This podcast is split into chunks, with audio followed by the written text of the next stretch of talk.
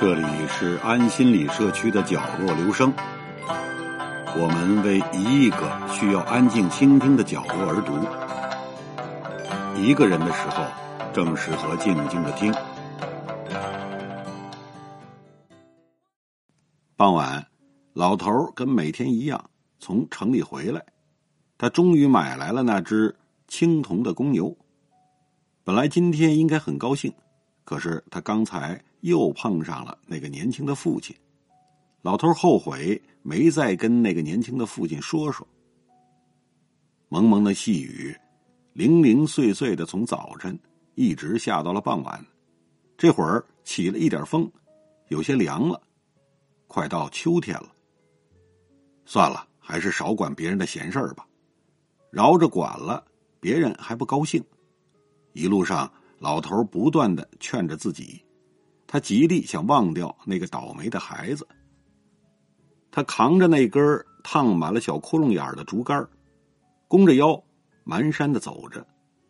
路上几乎没有什么人，开阔的田野、错落的农舍和工厂的楼房、路边的水车，还有远处黑色的林带，都蒙在无边的细雨中。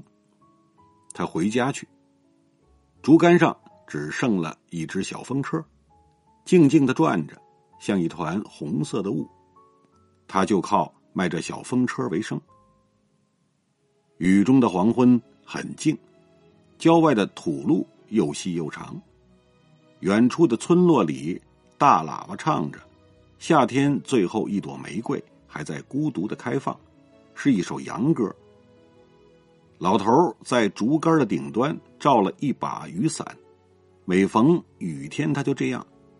那只纸叠的小风车，在灰暗的雨伞下面默默的转着，就像那首歌。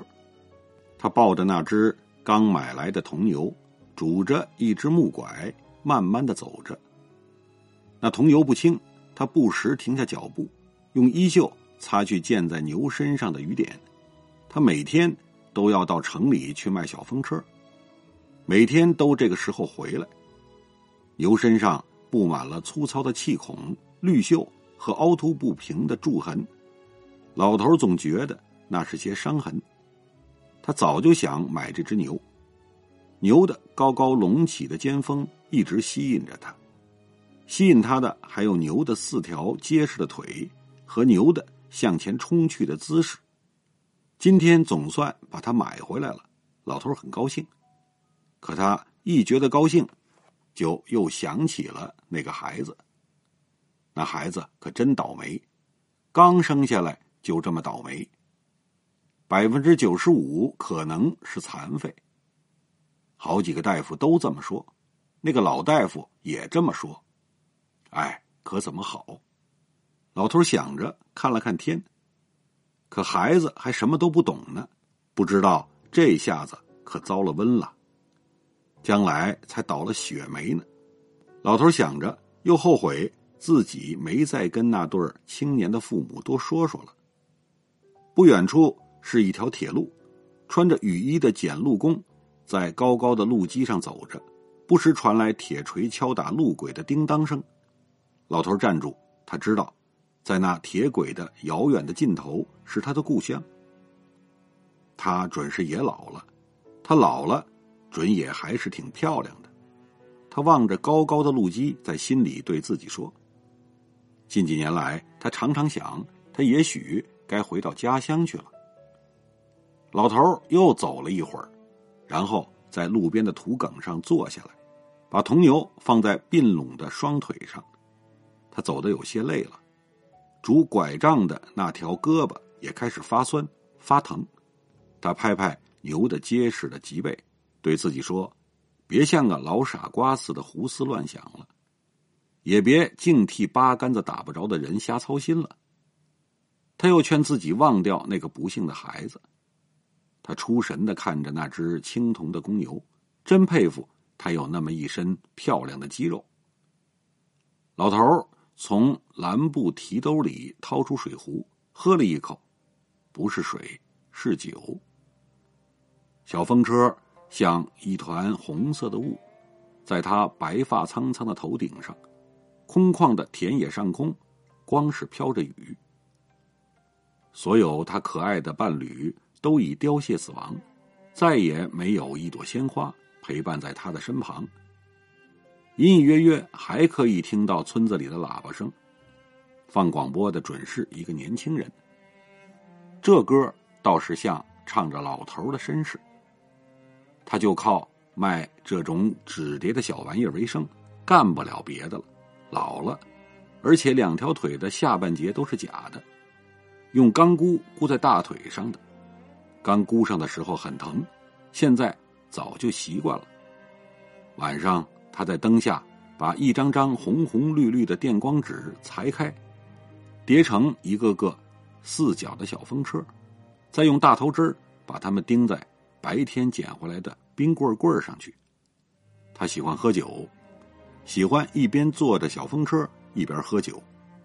风车做好了，够第二天卖的了，他就把它们插到竹竿上，还要再喝一点酒。他一边咂摸着酒。一边欣赏着那些小风车，吹吹这个，吹吹那个，看看他们是不是都转得很好。喝完酒，他爬上床，卸下假腿，睡一会儿。天不亮，他就起来，做一点吃的，动身到城里去卖小风车了。二十多年，天天如此。二十多年前，在他还有一条好腿的时候，他还在建筑队当过小工。后来不行了，好些现在已经当了父母的人都玩过他做的小风车。人们都知道这个卖风车的老头知道他的腿是假的，木头做的。人们都知道他的歌谣：跑呀跑，转呀转，小风车变呀变，是他胡诌出来的。他很会招引孩子，得把小风车卖出去。老爷爷变成什么了？哎呦，老爷爷可是什么也变不成了。他摸摸每个孩子的头。小风车变成了什么呀？你们看那里头有什么呀？一团团红红绿绿的雾，是一只小兔子吗？不是个新郎官老头捏捏小姑娘的脸蛋儿，是云彩，云彩里有你的新娘子。老头笑了，拍拍男孩子的肩膀。这是他最高兴的时候，仿佛自己也回到了童年。可这时候，他又要想起故乡，想起心中的那片乐土，想起一些令人心碎的往事。他希望这些孩子，可别有哪一个将来要得气管炎；那些欢笑着的小脸儿，可别有一天要变得悲伤。孩子们散去了，举着小风车飞跑，一团团云。一团团雾，他默默的为孩子们祈祷。他独自回家去，他没有孩子，他的腿一条是在二十岁的时候锯掉的，另一条是在三十多岁，都是因为气管炎。雨悄声的飘洒着，沙沙沙的落在田野上、土路上和老头的雨伞上。他的背驼得很厉害，蓝布褂子的背部让太阳。晒得发了白，他的头发也全是白的。竹竿上那只红色的小风车显得很鲜艳。老头一直看着那只青铜的公牛，吸引他的还有那对犄角，像一张弓，尖利的两端向前弯去，向前直冲。真横！老头握着牛的犄角。老虎又怎么着？老虎也未必经得住他这么一下子。老头还记得他那两条小腿，稍一用劲儿，那两条粗壮的小腿就全是见棱见角的疙瘩肉。他记得在老家时，他扛起过两百斤的麻袋，后来他又记得好像是三百斤，或者差一点不到四百斤。他又摸摸牛的四条健壮的腿，真壮。他赞叹的摇摇头。这家伙，老头总爱自己跟自己叨咕点什么。夜里睡不着觉的时候，他常常叨咕着一句话：“他也老了，他准是也跟我一样老了。”他就干脆不睡了，爬起来再喝几口酒。谁也不知道他说的是什么人。人们说，人老了有时候就变得古怪，尤其是一辈子没结过婚的人。他喝着酒，又去吹吹那些小风车，想着一些往事。许多年前，他到这远离故乡的地方来治病，锯掉了一条腿，他就再也没有回故乡去。当那爱人的金色指环失去闪烁的光芒，当那珍贵的友情枯萎，老头在土埂上坐了很久，撅起来的厚衣襟被雨水打湿了。天可真是要冷了，他打了个寒噤。黄昏时分的光亮度变得很快，一会儿比一会儿暗。小风车在灰暗的暮色中闪着一点红光。老头又想起了那个孩子，哎，干嘛非让一个注定要倒霉的人到这世上来不可呢？世上可不缺倒霉的人，他想，那对小夫妻不听我的，依我说就别再抢救那孩子了。当然了，谁舍得自个儿的孩子呢？可舍不得他，是为了让他来受罪吗？让人瞧不起？他叨叨咕咕的跟自己说着。他站起来回家去，不过真正的家在很远很远的地方，在那条铁路的尽头。老傻瓜，谁又会听你的呢？人们要么不把这当成什么大事儿，要么倒说你是悲观主义、王八蛋主义。你要是说为了别给社会增添负担，有些人倒会同意。可是“社会负担”这句话对残疾人来说是多大的负担呀？最好是别给社会增加负担，也别让一个人总是觉得自己是个负担。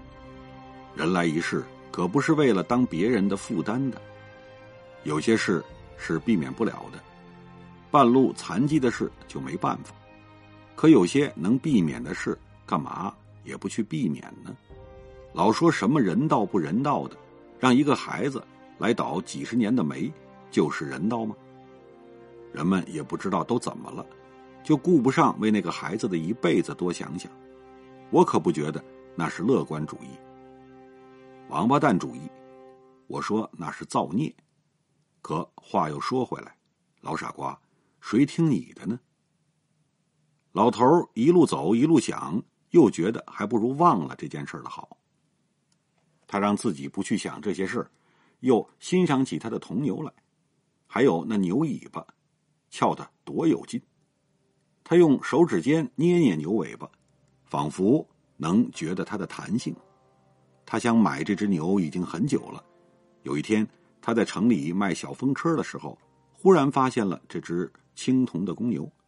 他站在橱窗里，梗着脖子，四只蹄子紧紧的抠在地上，身体的重心全移到了高高隆起的厚实的尖峰上，低着头，两只犄角。像是两把挥舞的尖刀，老头愣住了，被牛的娇蛮的姿态吸引住了。牛身上每一块绷紧的肌肉，都流露出勃勃的生机和力量；每一条胀鼓的血管都充满了固执和自信；每一根鲜明的骨头都显示着野性的凶猛，使人想到一只被他顶死的老虎。想到他被老虎咬伤的地方淌着粘稠的鲜血，想着他冲向对手时发出的暴怒的咆哮，想到他踏在老虎尸体上时那傲视一切的眼神，他晃着那对刀一样的犄角，喷着粗气，在荒野上飞奔狂跳。商店的台阶很高，老头开始往上爬，他望着那只牛。沉静了多年的血液，又在身体里动荡奔突。老头忽然明白了，他常常在梦中看见而又醒来，又变得模糊的那个形象，正是这样一头牛。有三十多年了，老头经常反复的做着一个梦：他的腿没有了，独自在一片陌生的荒野上爬，想要爬回家去。可是他从不知道家在哪里。应该往哪里爬？他从未见过这片无边际的荒野。他爬着，忽然看见前面有一堆眼睛在盯着他，那是狼，一群狞笑着的狼。他慌忙往后退，转过一个墙角，屏住呼吸往另一个方向爬，可前面又有两只羊睡的老虎，正眯缝着眼睛瞄着他。他又赶紧往左爬，擦着地皮，一点一点往前挪。爬过一间豪华的大厅，爬进一条幽暗的楼道，又有一堆纠缠在一起的毒蛇向他抬起头吐着信子。幸好右边是河滩，他躲在一块礁石后边。那不是礁石，是一群大鳄鱼，没处逃了，无处可走了。他猛然来了一股劲，叫喊着，在荒野上东奔西突，用头去撞那些。狰狞的野兽，他看见了自己强壮庞大的身影，在荒野上蹦跳咆哮。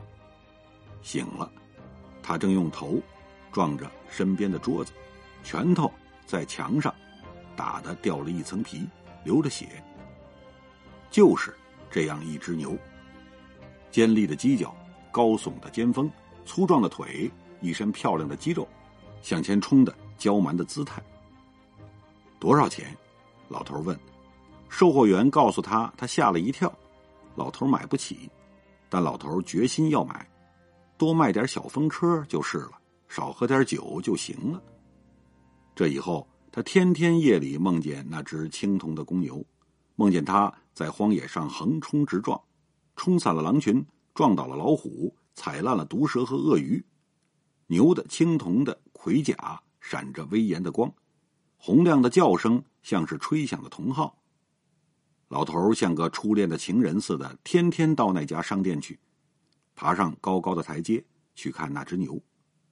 人多的时候，他就站在人群后面，从缝隙里看；人少的时候，他就让售货员把牛端下来。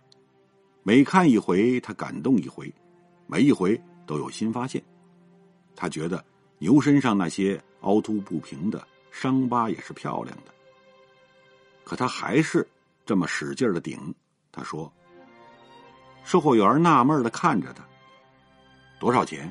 他又问。售货员又告诉他一遍。老头逐日计算着自己攒下的钱，想象着把牛摆在自己的床头，夜晚就不会孤独。天黑了，雨仍然没停，看不见那只小风车。也看不见老头的白发，夜和雨不知把人们都藏到哪儿去了。这世界上似乎只有老头蹒跚沉重的脚步声。他的胳膊又在隐隐的疼，最近他的胳膊时常这样疼。可别又是那种病，老头骂着。雨似乎更大了，他把牛盖在自己的衣襟下，贴在胸口上。他终于把它买回来了。觉得心里踏实安稳，觉得心里有劲儿，高兴。要不要给他报个户口呢？老头想，笑了。老头往家去。远远的看见了一片灯光，他走到了三岔路口，一条路是通往他的小屋的，另一条是通往那所产院。老头又想起了那个倒霉的孩子，他们还在抢救他呢。老头说。他又在路边的土埂上坐下，犹豫着该不该再去跟那对青年的父母说说。不是把什么样的人救活都是人道，你们得为孩子的一辈子想想。我不愿意看你继续痛苦孤独的留在枝头上，我把你那芬芳的花瓣轻轻散布在花坛上。老头也快会唱这首歌了。那个一生下来就有百分之九十五的可能要成为残疾的孩子呀，干嘛一定要把他救活呢？当然还有另外百分之五，可这是赌博，是对比太悬殊的赌博，是拿一个人的一辈子在赌博。为什么呢？为了满足父母的感情，就不怕把一个注定要受尽折磨的人带到世上来？老头站起来。朝那所产院走去，他想去求求那对年轻的父母，让那个倒霉的孩子安静的去吧，那才是人道。他想，王八蛋主意。可我干嘛还活着呢？在去医院的路上，他想，我不一样，我能顶得住，那个孩子可不见得行。老头想。再说，我也有时候快顶不住了。他又想，何必让一个人平白无故的来顶住那么多倒霉的事儿呢？说说轻巧。过去我是怕给我的亲人们弄得难受，我才活着。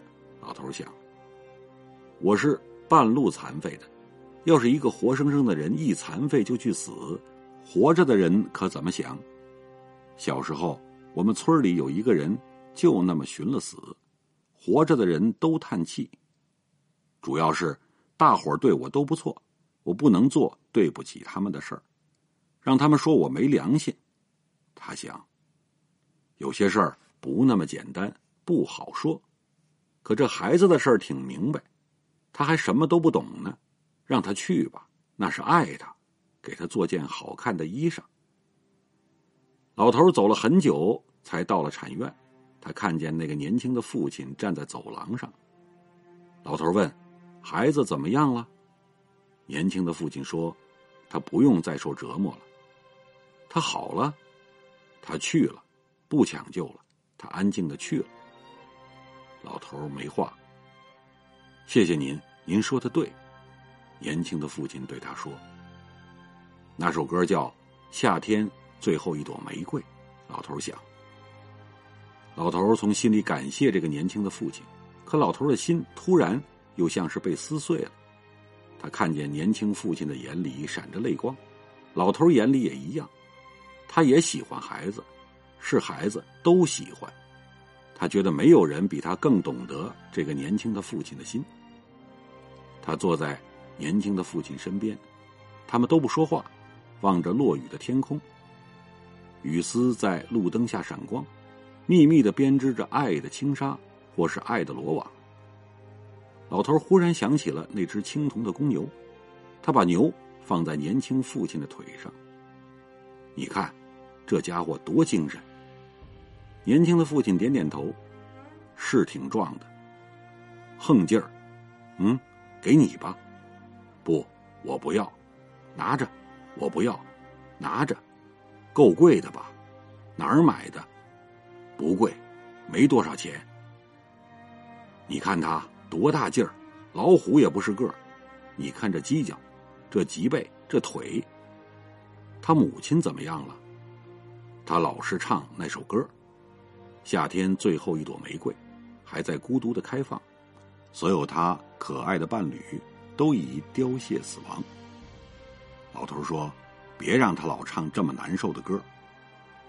您去跟他说说，行吗？他还有你，你呢？你也还有他。您去跟他说说吧。”老头走进病房，他对那个年轻的母亲说：“早年我们村里有两口子，第二回生了个挺好看的孩子。”他说了好些。过去他家乡的事儿，快把身子养好，赶明儿你们再生一个，我给他做个四角都不一样的风车，用好纸。他不知道还应该说点什么了。后来老头独自回家去了，他在铁路高高的路基下面走，铁路伸向他遥远的故乡。他想，他也许应该回去了。假如他需要他。他就留下来。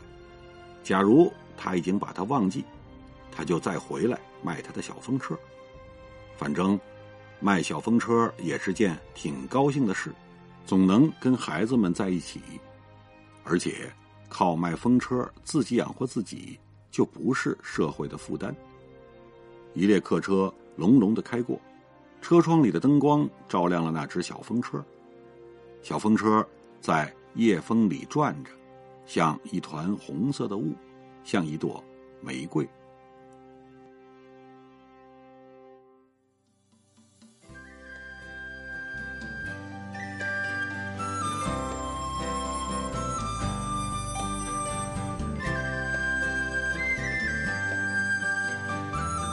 上为您朗读的是选自著名作家史铁生所写的一篇散文。谢谢来自每个角落的慧心倾听。请记住这里，我们在一起呢，咱们天天见。